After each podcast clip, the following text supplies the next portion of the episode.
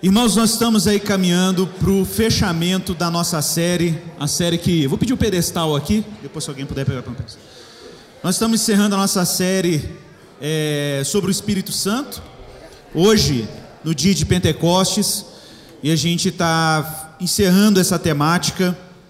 E eu quero só explicar para o pessoal que nos assiste aí na internet, no YouTube, e está nessa live aí também na página da Igreja Esperança. Lembrando que você que tem aí sua internet aí conectada, se você quiser compartilhar a nossa live, está é, tá disponível na página da nossa igreja.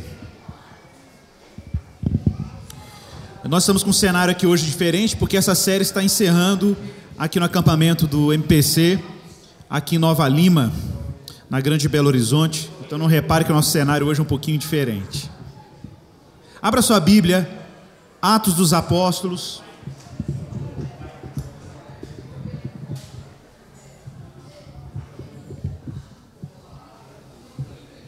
Atos capítulo 2, verso 1.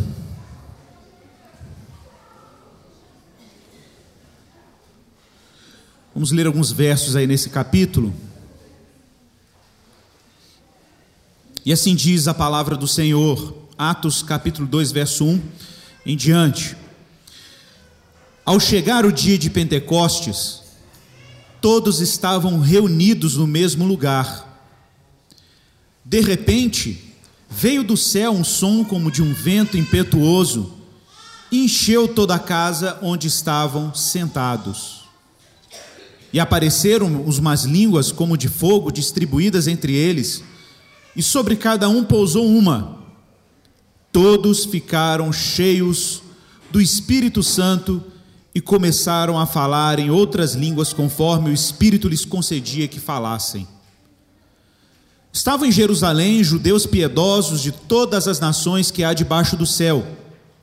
Quando o som foi ouvido, a multidão se aglomerou e todos ficaram confusos, pois cada um os ouvia falar na sua própria língua, conforme o Espírito lhes concedia que falassem. E perplexo e admirados, diziam uns aos outros: se por acaso eles estavam falando, e esses que estavam assim falando, não são todos eles da Galileia. Como então cada um de nós ouve falar em nossa própria língua materna? Pardos, medos, elamitas, habitantes da Mesopotâmia, da Judéia, da Capadócia, do Ponto e da Ásia, da Frígia, da Panfilha, do Egito e das regiões da Líbia, próximas de Cirene, e romanos, aqui residentes, tanto judeus como convertidos ao judaísmo cretenses e árabes, todos nós os ouvimos falar das grandezas de Deus em nossa própria língua. E perplexos e pasmos, todos diziam uns aos outros: O que isso quer dizer? Mas outros zombando diziam: Eles estão embriagados com vinho. Verso 37. Ao ouvirem isso, eles ficaram com o coração pesaroso e perguntaram a Pedro e aos demais apóstolos: Irmãos, que faremos? Pedro então lhes respondeu, dizendo: Arrependei-vos, e cada um de vós seja batizado em nome de Jesus Cristo, para o perdão de vossos pecados, e recebereis o dom do, o dom do Espírito Santo. Porque a promessa é para vós, para vossos filhos e para todos os que estão longe, a quantos o Senhor nosso Deus chamar. E os aconselhava e exortava com muitas outras palavras, dizendo: Salvai-vos desta geração perversa.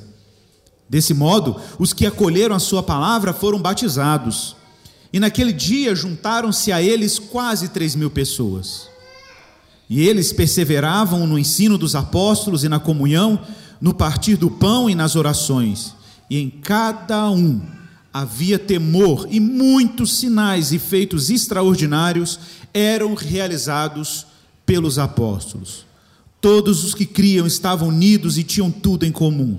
Vendiam suas propriedades e bens e os repartiam com todos segundo a necessidade de cada um. E perseverando de comum acordo todos os dias no templo e partindo o pão de casa em casa, comiam com alegria e simplicidade de coração, e louvando a Deus e contando com o favor de todo o povo. E o Senhor lhes acrescentava a cada dia os que iam sendo salvos. Pai, em nome de Jesus, Nos ajude na comunicação da tua palavra, que teu Espírito nos guie a toda a verdade. Dá-nos discernimento do teu querer nesse dia em que a igreja rememora esse evento tão extraordinário. Um evento que impulsionou a tua igreja no mundo, que impulsionou a igreja numa missão e numa tarefa apostólica de fazer menção do teu nome entre os gentios. Que teu espírito nos guie, Pai. Fale conosco, nós precisamos de ti hoje. Precisamos que o teu espírito nos renove, nos encha, nos capacite, Senhor, para que o teu nome seja glorificado e honrado em tudo que fizermos. E a nossa confiança em ti, Jesus. Amém. Irmãos, nós estamos hoje rememorando esse dia importante do calendário cristão, apenas para contextualizar um pouco, que já falávamos no domingo passado. Pentecostes era uma festa dos judeus. Os judeus celebravam e encerravam o período de gratidão pela primícia da cevada. Também era o período em que os judeus startavam o início das primícias do, da colheita de trigo. Essa era, era o sentido de Pentecostes no seu campo agrícola, no sentido agrícola, que essa festa também tinha. Chama Pentecostes porque era uma festa celebrada 50 dias depois da festa das primícias. Jesus e Paulo, mais tarde, lá em, na sua carta aos Coríntios, esse texto que o, o Rafael leu aqui, ele diz claramente, Paulo diz claramente que Cristo Jesus é a primícia dos que dormem. Então a ressurreição de Jesus marca um tempo. E desse tempo são contados sete semanas de dias por isso, Pentecostes é chamado na lei judaica como festa das semanas, porque são sete semanas de dias, 49 dias. E no quinquagésimo, por isso Pentecostes, era celebrada essa grande festa dos judeus. A festa de Pentecostes também era chamada de uma festa de peregrinação. Se você for em Deuteronômio, capítulo 16, verso 16, o Senhor diz a Moisés que todo varão israelita, todo homem israelita deveria aparecer perante o Senhor no lugar que ele escolher, Jerusalém, três vezes no ano.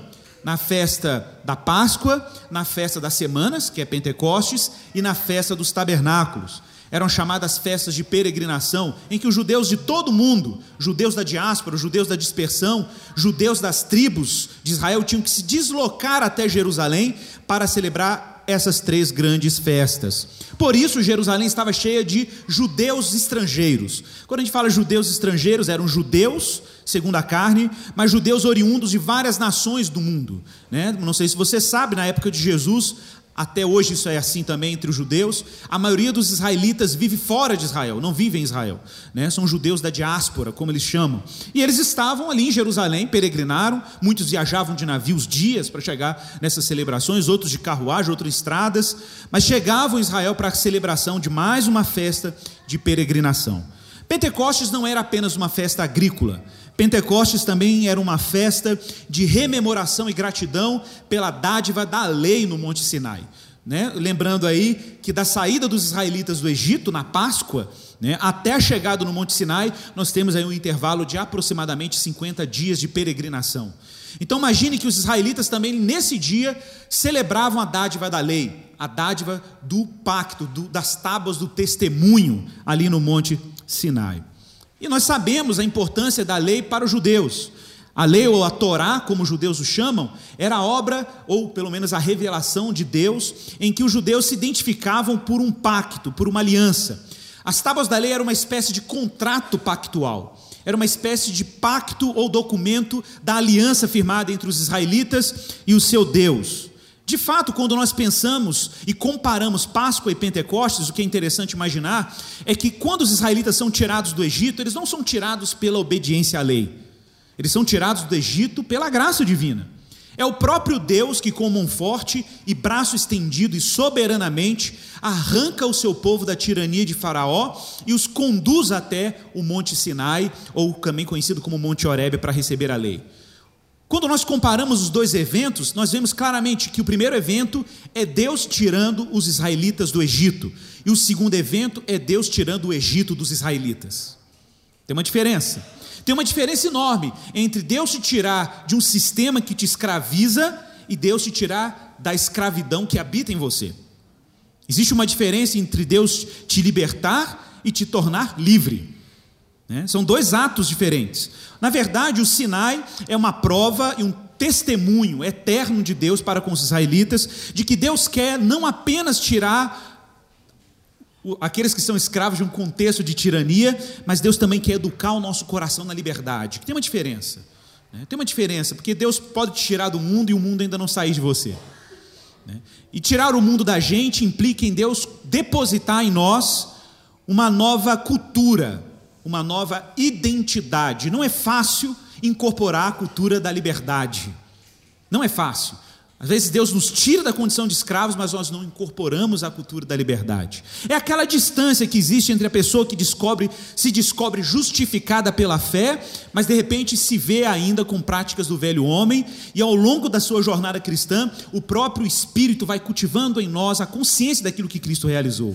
Uma coisa é eu dizer que eu creio na justificação, outra coisa é eu incorporar e ter consciência e viver a partir da realidade da justificação. Né? E de fato o que está acontecendo aqui é que Deus não está apenas por meio da sua obra libertando esses discípulos da tirania do pecado, da tirania do medo da morte, da própria morte, mas Deus está agora equipando os discípulos para viverem de maneira íntegra a partir da realidade da obra de Cristo na cruz. Pentecostes está impulsionando o testemunho da igreja. Pentecostes está promovendo uma comunidade, igual os israelitas que trouxeram consigo a identidade do Egito a ponto de cultuarem um deus egípcio no pé do Sinai, e Deus ter que enviar Moisés de volta lá do Sinai para baixo com as tábuas da lei na mão, e ele chega lá embaixo, o povo está numa farra, cultuando um falso Deus, enquanto o Deus verdadeiro está lá no Monte Sinai revelando a sua vontade a Moisés. E ele quebra as tábuas da lei, num sinal de juízo divino, quase que como que é, anunciando para o povo que eles estavam quebrando os termos da aliança, e naquele evento de grande juízo divino, né, Moisés chama os levitas e convoca e fala: quem estiver com Javé, o Deus que se revelou no Sinai, venha para o nosso lado, quem não estiver, fique do outro. E aí, quando a outra parte do povo fica de um lado, diz a palavra de Deus que Moisés, junto com os levitas, simplesmente elimina mais de 3 mil pessoas no pé do Sinai que não tinham, que tinham se devotado a um falso Deus enquanto Deus estava se revelando lá em cima em comparação com o novo Pentecostes que acontece agora com os discípulos de Jesus. E, e, de novo, não é coincidência, como não foi coincidência o fato de Deus ter salvado na Páscoa, não foi coincidência. Né? Jesus ter ressuscitado nas primícias, não foi coincidência. Também não é coincidência que Deus está derramando o seu espírito em Pentecostes. Porque assim como foi no primeiro Sinai, em que você via fogo, em que você via vozes, de novo, Deus está se revelando com fogo e com línguas no novo Pentecostes. Mas ao invés de 3 mil mortos à espada por causa da idolatria, 3 mil se convertem ao Senhor, como nós vemos aí no versículo 41 quase como que numa espécie de reprodução do primeiro Pentecostes, né? mas dessa vez um Pentecostes em que Deus está derramando o seu espírito. O poder de Deus agora não está concentrado no Monte Sinai, o poder de Deus desce do Sinai. O poder de Deus agora se revela em Sião no cenáculo, aquecendo com sinais visíveis e línguas das nações o coração de cada um dos discípulos, cada crente cheio do Espírito, se torna um monte que dá testemunho do Deus que liberta o seu povo da tirania. É disso que Deus está fazendo aqui.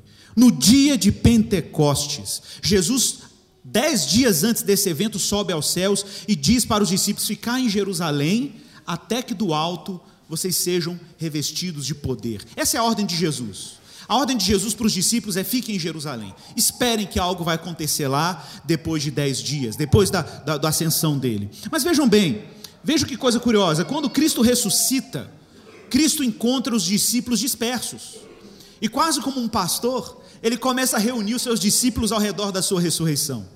Um está fugindo, o outro está pescando, o outro estão presos dentro de casa com medo, e Jesus está meio que arrebanhando refazendo a sua igreja, mas agora a partir da sua ressurreição.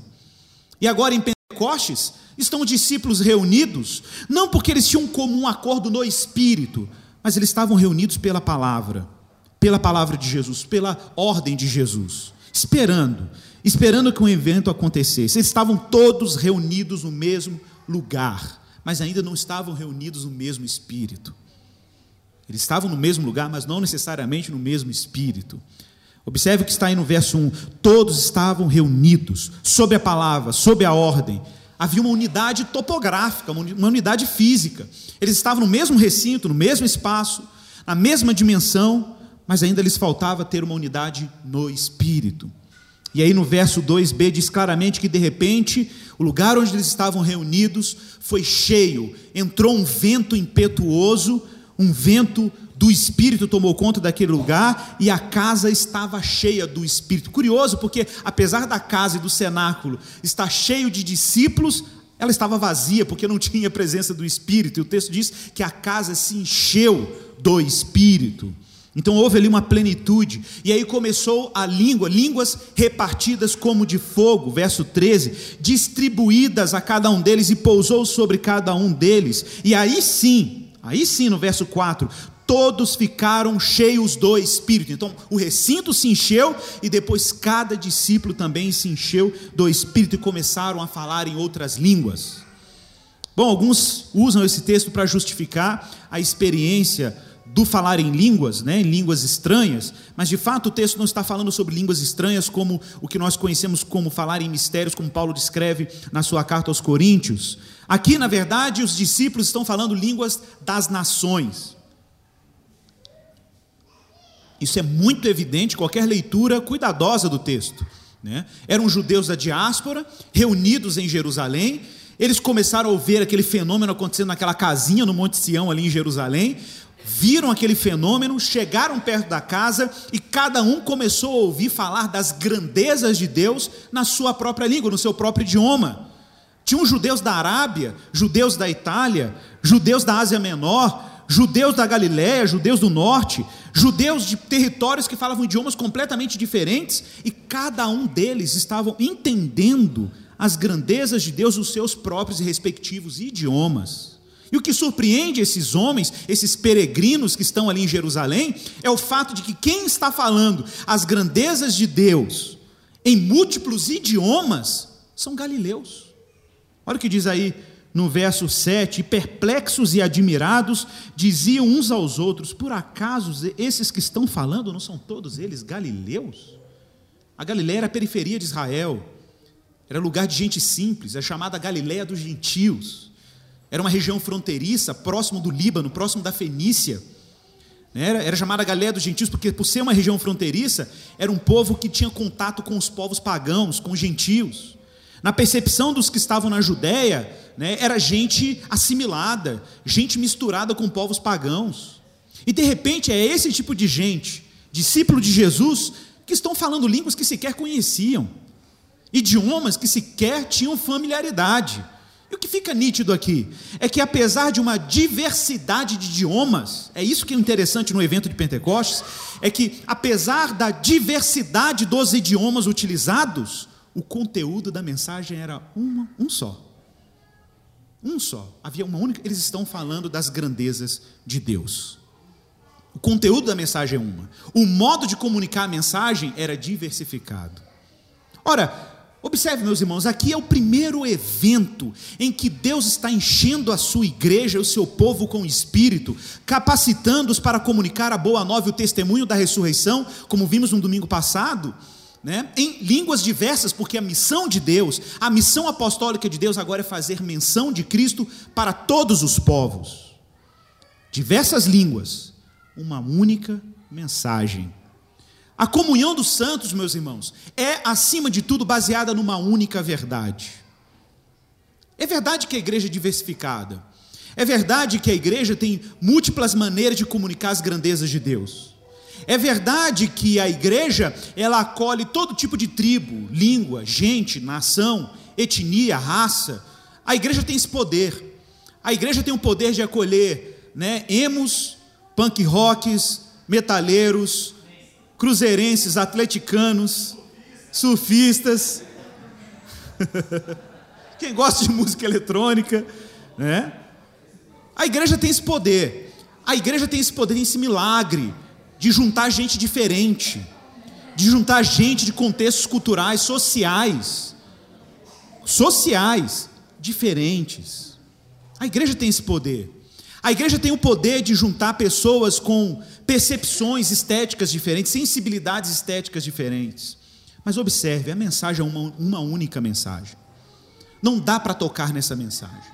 A comunhão dos santos se baseia numa fé e se baseia numa única confissão, numa única verdade. Qual é a verdade que os discípulos estão fazendo menção entre as nações? Cristo ressuscitou.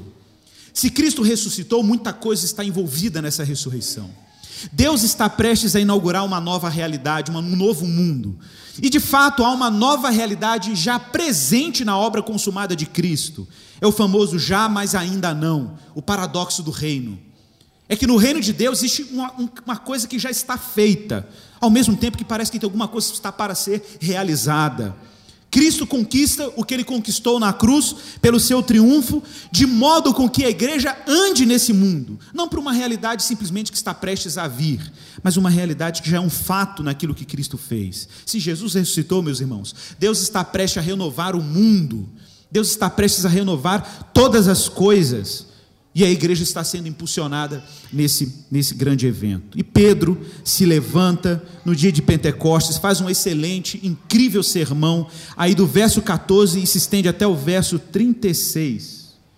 E no fim da sua pregação, aqueles ouvintes peregrinos em Jerusalém, judeus, proséritos, judeus da diáspora, alguns de Israel, alguns ali mesmo do território da Judéia, alguns de Samaria, escutam aquele sermão e eles ficam com o coração pesaroso e perguntam a Pedro e aos demais, verso 37, irmãos, o que faremos? Diante de tudo isso, diante desses eventos que aconteceram em Jerusalém, diante de tudo que vocês falaram, desse, desses sinais que aconteceram, as maravilhas de Deus estão sendo ditas em idiomas diversos, o que faremos? É curioso porque, diante do, do, do, evento Cristo ressuscitado e diante do poder e do testemunho do Espírito, os homens se encontram completamente incapazes de reagir adequadamente diante de tanta densidade na revelação de quem Deus é por meio da comunidade apostólica. E a resposta não é metodológica. Porque a gente pergunta, de, a nossa pergunta é metodológica: o que faremos? Qual o procedimento? Quantos passos? Me dê o manual. Me dê um manual, me dê um manual de como ser salvo. Quantas escadas eu subo de joelho, quantas penitências eu tenho que fazer, quantas rezas eu tenho que empre empre empreender, quantas meditações, né? quantos jejuns, quais são os procedimentos religiosos, quantos batismos, né? quantos batismos, quantas purificações rituais, quantas ofertas, quantos sacrifícios. O que faremos agora? E a resposta de Pedro é: arrependei-vos. Arrependei-vos. Reconheça, muda de direção, metanoia, techuvá em hebraico, mude de direção, 180 graus. Abandone qualquer projeto que vocês tenham, projetos religiosos, projetos de carreira, projetos de segurança afetiva, projetos de segurança existencial. Abandone tudo, vire as costas, arrependei-vos, cada um de vós, e sejam batizados em nome de Jesus Cristo. Para quê? Para perdão dos vossos pecados, e vai acontecer alguma coisa com vocês depois disso. Recebereis o dom do Espírito Santo. Recebereis o dom do Espírito Santo. É quase como se os apóstolos dissessem: Vocês viram o que aconteceu conosco? Sejam batizados, arrependei-vos, creiam, e vocês vão receber o mesmo dom que recebemos. Meus irmãos, meus irmãos, Ser cristão, ser testemunha do Evangelho, ser testemunha de Cristo, fazer parte dessa comunhão misteriosa, não é algo que pode ser produzido por nós, não é algo que depende de um empenho pessoal. Ser cristão, como a gente insiste em dizer, ser cristão é, um, é uma dádiva, ser cristão é um evento da graça, ser cristão é um evento em que o próprio Deus nos faz cristãos. O próprio Deus nos coloca nessa comunhão misteriosa, nessa comunhão com Ele acima de tudo. Como que pode uma comunidade, dois mil anos depois do sepultamento de Jesus, da sua ressurreição, continuar e insistir nessa mensagem, insistir na realidade de Cristo? Quem aqui viu Jesus ressuscitado? Quem aqui testemunhou como Tomé botou as mãos ali na chaga? Quem aqui experimentou isso, viu isso? Quem aqui foi testemunha ocular desses eventos? E que igreja misteriosa é essa que insiste em testemunhar a ressurreição de Cristo, sem testemunho, sem provas empíricas, sem certezas científicas? Que igreja é essa que insiste em afirmar, acima de todos os questionamentos e dúvidas impostas pela ciência moderna, pelas ideologias seculares, insiste em afirmar o escândalo dessa mensagem. Jesus ressuscitou. Jesus ressuscitou. Que espírito é esse que nos dá condições de darmos testemunho dessa realidade e ao mesmo tempo sabermos que esse espírito continua convencendo as pessoas indiscriminadamente, ricos, pobres, inteligentes, leigos, com curso superior, sem curso superior, o Espírito continua convencendo a realidade de que Cristo ressuscitou dentre os mortos. O mesmo Espírito que ressuscita Jesus continua dando testemunho da ressurreição de Jesus. Sejam batizados, recebam o dom do Espírito. E aí os apóstolos insistem em aconselhar e exortar com muitas outras palavras, dizendo: Salvai-vos dessa geração perversa. Desse modo, os que acolheram a sua palavra foram batizados, e observe o detalhe do texto: e juntaram-se a eles, quase três mil pessoas ajuntaram-se a eles. É por obra do Espírito, é no mistério do batismo, é nesse sacramento da graça e do Espírito que essa gente se junta a essa comunidade de gente ressuscitada. E qual é o efeito de tudo isso? Irmãos, quantos de nós ouvimos essa ênfase no Pentecostes, essa ênfase nos, nas manifestações poderosas do dia de Pentecostes, mas abandonamos as consequências do Pentecostes, abandonamos aquilo que Pentecostes produz. A gente quer os efeitos, a gente quer os milagres extraordinários, a gente quer os prodígios de Pentecostes, mas o que Pentecostes produziu? O que Pentecostes produziu está aqui no verso 42 em diante. Eles perseveravam nos ensinos dos apóstolos. Esse é o primeiro efeito de Pentecostes. O primeiro efeito de Pentecostes é uma adesão fervorosa àquilo que os apóstolos ensinavam.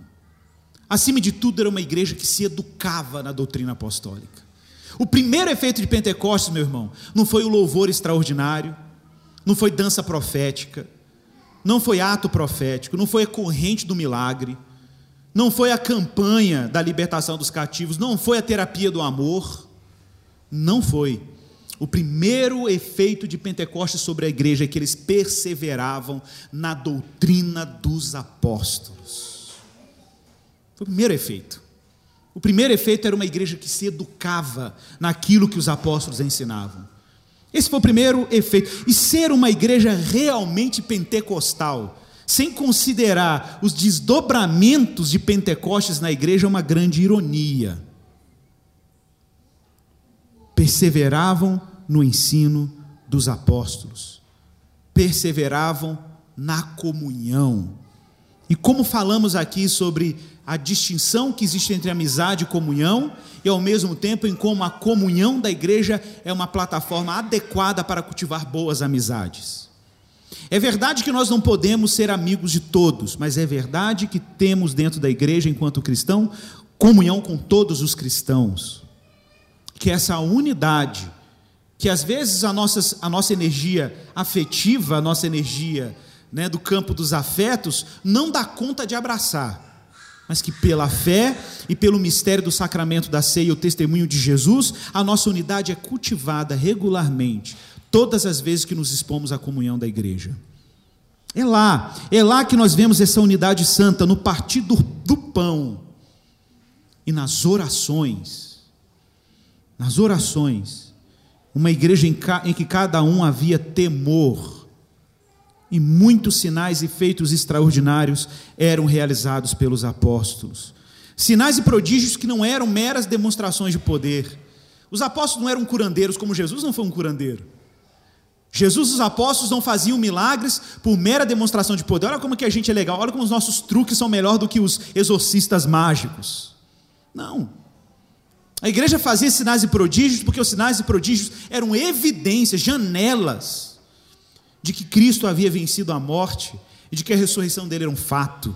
Quando os discípulos diziam para um coxo, levanta-te anda, eles não estavam apenas demonstrando que eles tinham poder para curar. Dizer para um coxo, levanta-te anda, era dizer que a morte e os seus efeitos já estavam julgados, resolvidos pela ressurreição de Jesus. Jesus tinha um poder de dizer para a morte e os seus efeitos: recuem, afastem-se, porque ele havia vencido a morte. E todos os que criam, todos, e é isso que sustenta a unidade e a comunhão da igreja. Todos os que criam estavam unidos e tinham tudo em comum. Tudo em comum, que é esse princípio cristão da mordomia, de que a gente não tem posse absoluta sobre os recursos que Deus nos concede. Pense nos recursos que Deus te concede, que não são meramente recursos financeiros, também é, mas não somente. Pense nas riquezas diversas que Deus depositou na sua vida. E ninguém aqui pode dizer que é completamente privado de alguma riqueza. Ninguém pode dizer que é absolutamente pobre no reino de Deus. Não existe isso. A pessoa pode ser pobre financeiramente, mas ela, pode, ela sempre tem algum tipo de riqueza. Sempre tem algum tipo de dádiva. E Deus nunca deposita dádiva para benefício próprio. Deus nunca coloca dons na igreja para uso privado. Dádivas e dons são dádivas e dons para a riqueza do outro. Por uma, por uma, uma razão relativamente simples, a gente insiste nisso no mosaico. Todos possuem riquezas e pobrezas. Todos possuem dádivas, abundâncias e faltas. E o reino de Deus é um reino misterioso, em que, na medida que eu tenho necessidade, o outro tem uma riqueza que supre essa minha necessidade, mas eu tenho riquezas que suprem a necessidade do outro. E assim Deus vai costurando essa comunidade carismática, porque a palavra carisma é dom em grego, né? Harismata. E Deus vai criando essa rede de multiforme graças e dádivas que constrói um fluxo permanente do amor de Deus, costurando essa comunidade. E uma comunidade que expressa a realidade do reino de Deus, um reino que não é de mortos, mas de ressuscitados. Na medida que eu dou, mas também na medida que eu recebo. Porque esse, esse é o grande trunfo da realidade do reino de Deus. É que nós vamos aprendendo que na medida que damos, também temos que aprender a receber. E na medida que aprendemos a receber, também aprendemos a dar. Muita gente acha que o grande obstáculo da dádiva, observe isso, o grande obstáculo, obstáculo da dádiva é a avareza. Mas o grande obstáculo da dádiva é o orgulho, é a incapacidade de acolher a dádiva recebida. E aí, quando nós aprendemos a acolher a dádiva do outro sem orgulho, nós aprendemos o exercício de dar, o exercício de moderar as dádivas que Deus nos confiou. No reino de Deus não existe essa relação de propriedade privada absoluta. É o meu medo muito hoje com algumas ideologias mais do espectro da direita política do Brasil. É que na ênfase em afirmar a liberdade individual das pessoas, Perde-se o senso de que, como cristãos, é verdade que, por um lado, nós não nos devotamos e não entregamos ao Estado o monopólio da gestão dos carismas, carismas que Deus nos confiou, mas trazemos para a responsabilidade das pessoas que participam dessa comunidade o gerenciamento das dádivas. Por outro lado, nós temos que evitar a tentação de achar que as dádivas que temos são propriedades absolutas, em que a gente tem o monopólio absoluto sobre essas dádivas. Deus nos deu uma responsabilidade como econômicos do seu reino, como pessoas que gerenciam as dádivas do Senhor, como despenseiros, a linguagem de João, despenseiros da multiforme graça de Deus. E vamos enriquecendo uns aos outros com aquilo que Deus nos confiou. Eu louvo a Deus, meus irmãos, é que eu quero fazer um, não é um reconhecimento grato a Deus por algo que Deus tem feito em nossa comunidade de fé. E se para você isso é estranho, estando na nossa comunidade, eu quero te convidar a fazer parte desse movimento do Espírito em nossa igreja. Não foram poucos os momentos que nós testemunhamos em alguns últimos, principalmente nos últimos anos em nossa, em nossa igreja, um grande movimento de generosidade entre nossos irmãos. Para você pode ser estranho, mas para nós que somos pastores, nós temos testemunhado isso com muita alegria. Irmãos, nossa igreja cooperou para a construção de uma escola, uma escola num país africano. Que nenhum de vocês aqui talvez conheçam, ou poucos aqui vão visitar um dia. Parece uma coisa boba, né? Mas nós nos envolvemos com isso. Os irmãos que foram conosco para o sertão, nas duas últimas viagens, sabem do que eu estou falando. Quantos irmãos estavam ali servindo comunidades carentes, vulneráveis, com seus dons, seus talentos, com material médico, odontológico, doado por essa igreja. Por essa igreja. Quantos projetos sociais a nossa igreja, direto ou indiretamente, participou, doando ou se envolvendo em serviços de misericórdia? Quantas vezes nós servimos um café da manhã para moradores de rua debaixo do viaduto Santa Teresa? Né, e fizemos aquilo com alegria, eu vi a alegria estampada no rosto. Gente, é claro que é sempre muito pouco o que fazemos. É claro que é, é tudo muito modesto, mas não há como negar que todo ato de generosidade é sempre um ato da graça. É sempre um ato de Deus. E de onde isso surgiu? Quem produziu isso? Eu, pessoalmente, como pastor, Guilherme também é testemunha disso, nós, como pastores, né? Quantas vezes, passando sufoco na nossa vida privada financeira, sem comunicar às vezes isso para a igreja, obviamente, fomos agraciados por irmãos generosos que nos ajudaram com necessidades muito objetivas, muito concretas. E nós somos extremamente gratos, porque isso é fruto de uma igreja que tem sido movida pela generosidade de Deus e pelo Espírito de Deus. Irmãos, é óbvio que na medida que damos, recebemos, na medida que sabemos receber, também damos. E é isso que costura a igreja do Senhor. Uma igreja que está centrada em Cristo, cheia do Espírito. Temos muito que caminhar, meus irmãos. Temos muito que aprender em relação à necessidade dos nossos irmãos. Grupos que foram montados aí no WhatsApp de forma muito espontânea, para que pudéssemos nos compadecer com as necessidades uns dos outros em oração, por aquele que sofre, por aquele que está enfermo ou por aquela mãe que está lutando para educar o seu filho, para ajudar a lidar com a sua maternidade, nas madrugadas aí com o choro das crianças e mães ajudando, ajudando mães nesse movimento de amor. Irmãos, eu não tenho como não reconhecer que Deus graciosamente tem movido a nossa comunidade de fé nessa direção. Eu falo isso com muita modéstia. Porque é claro que temos muitas fragilidades e limitações da nossa capacidade de apoiar aquele que precisa do nosso apoio. Mas é uma igreja que estava unida tinha tudo em comum. Vendiam suas propriedades e bens e os repartiam com todos segundo a necessidade de cada um. E perseverando de comum acordo, comum acordo, não havia dissensões. Todos os dias no templo, partindo pão de casa em casa, comiam com alegria e contando com o favor de todo o povo o Senhor lhes acrescentava dia a dia os que iam sendo salvos. Quem acrescenta? O Senhor acrescenta dia a dia os que iam sendo salvos. Irmão, Pentecostes e a comunhão da igreja se baseia numa obra do Espírito, uma igreja que persevera na doutrina apostólica, na comunhão, no partir do pão, na oração, no temor, e os que criam estavam unidos. A unidade da igreja não é baseada em mera afinidade. A unidade da igreja não é baseada em predileções. A unidade da igreja é baseada no que se crer.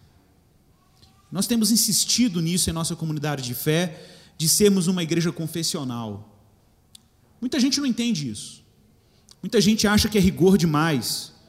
Né? Muita gente está até postergando, até hoje, se vincular à igreja formalmente, porque acha, nossa, é tão difícil, né? tem que ser entrevistado por um pastor, tem que passar por classes catequéticas, intensivos catequéticos. Como é? Mas, poxa, tanta igreja que a gente vai, já chega lá, já é membro, etc. Mas quantas vezes? Temos irmãos aqui que passaram por isso. Eu estava fazendo a entrevista catequética com um irmão candidato a se tornar membro da nossa igreja, e no final, quando eu dizia sorrindo, você foi aprovado, você foi aprovada, choravam, davam graças a Deus, não porque foi muito difícil passar por esse processo,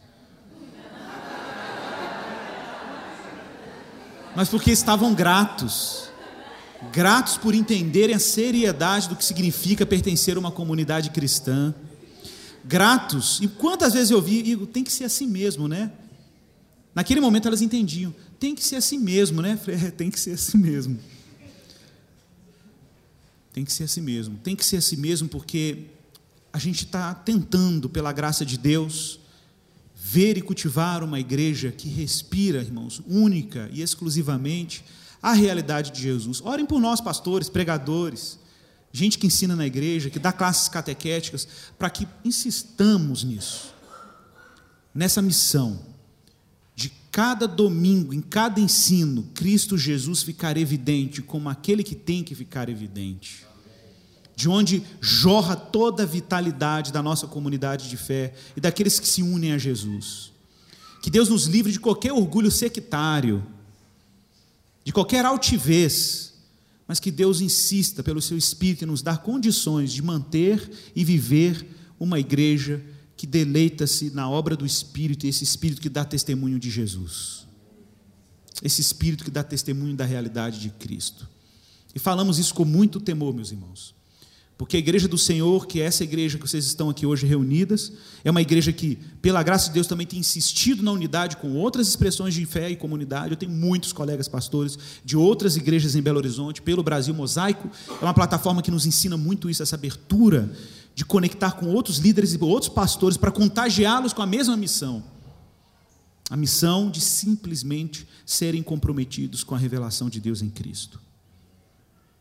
Pentecostes, meu irmão é uma festa do Espírito, mas uma festa do Espírito e no Espírito. E o que o Espírito conduz a sua igreja a celebrar? Celebrar a realidade de Jesus. Nada além disso. Nada além disso.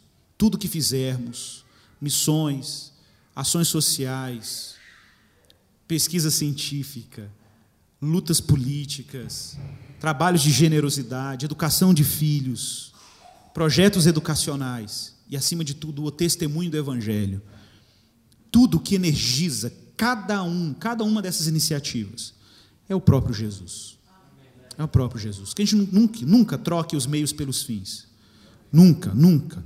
Sabe que Cristo continue sendo o horizonte, a causa e o horizonte de onde caminhamos. Que o Deus Trino, que é Pai, Filho e Espírito Santo, cultive essa igreja como um jardim regado pela graça, que respira o bom perfume de Cristo, que afugenta o cheiro de morte, o cheiro de morte, e respira esse perfume da ressurreição, do linho da ressurreição. Que nós possamos ter isso como um testemunho nítido do Espírito Santo hoje para nós. Vamos orar. Pedir os irmãos ali que já preparem a ceia, os elementos. O pessoal do louvor já pode se posicionando também. Nós vamos ter a ceia agora. E esse é o momento, meus irmãos, que nós vamos co-celebrar essa unidade em Pentecostes. Peça para Jesus te encher do Espírito. Não basta encher o lugar.